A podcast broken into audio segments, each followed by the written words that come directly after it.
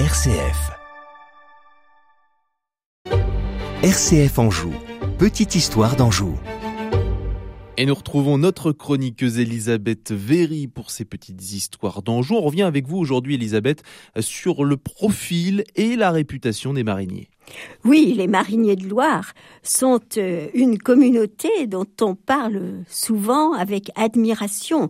Euh, ces hommes aux pantalons bleus ou à la culotte jaune, aux gilets à manches, aux bas de fil blanc, aux souliers à boucles d'argent ou de cuivre, faisaient, on le sait, retentir leurs chants et leurs cris sur les bateaux. Ils avaient des noms évocateurs comme Fanlair, Caracol. Ils sillonnaient les rivières. En été, quand les eaux étaient trop basses, ils devenaient graveurs, peintres, sculpteurs, ébénistes, ferronniers.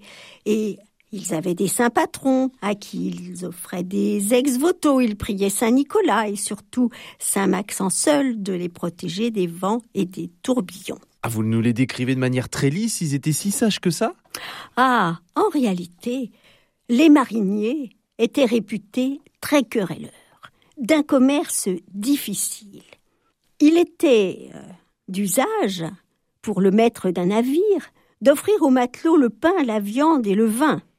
Mais, en fait, quand la pitance n'était pas au goût des mariniers, il la jetait effrontément par-dessus bord et s'arrêtait à la première auberge. Et là, il bambochait et faisait tout inscrire au compte du maître.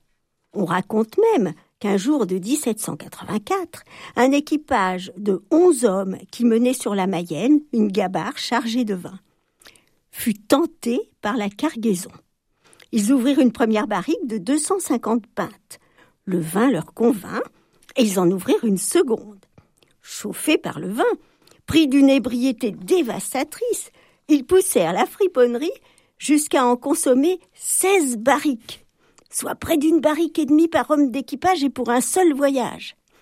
On conçoit la colère et le dépit du propriétaire du bateau et du maître d'équipage. Mais lorsque les mariniers reçurent les reproches, ils n'admirent pas qu'on pût leur faire des réprimandes. Ils abreuvèrent d'injures, de coups, le marchand et le maître d'équipage et coulèrent même un des bateaux. C'est dire à quel point ils étaient redoutés et que la violence et l'âpreté des gens de marine étaient une réalité incontestable. Querelleur et presque brigand, les petites histoires d'Anjou d'Elisabeth Véry à retrouver chaque semaine sur notre antenne RCF. Anjou, merci Elisabeth.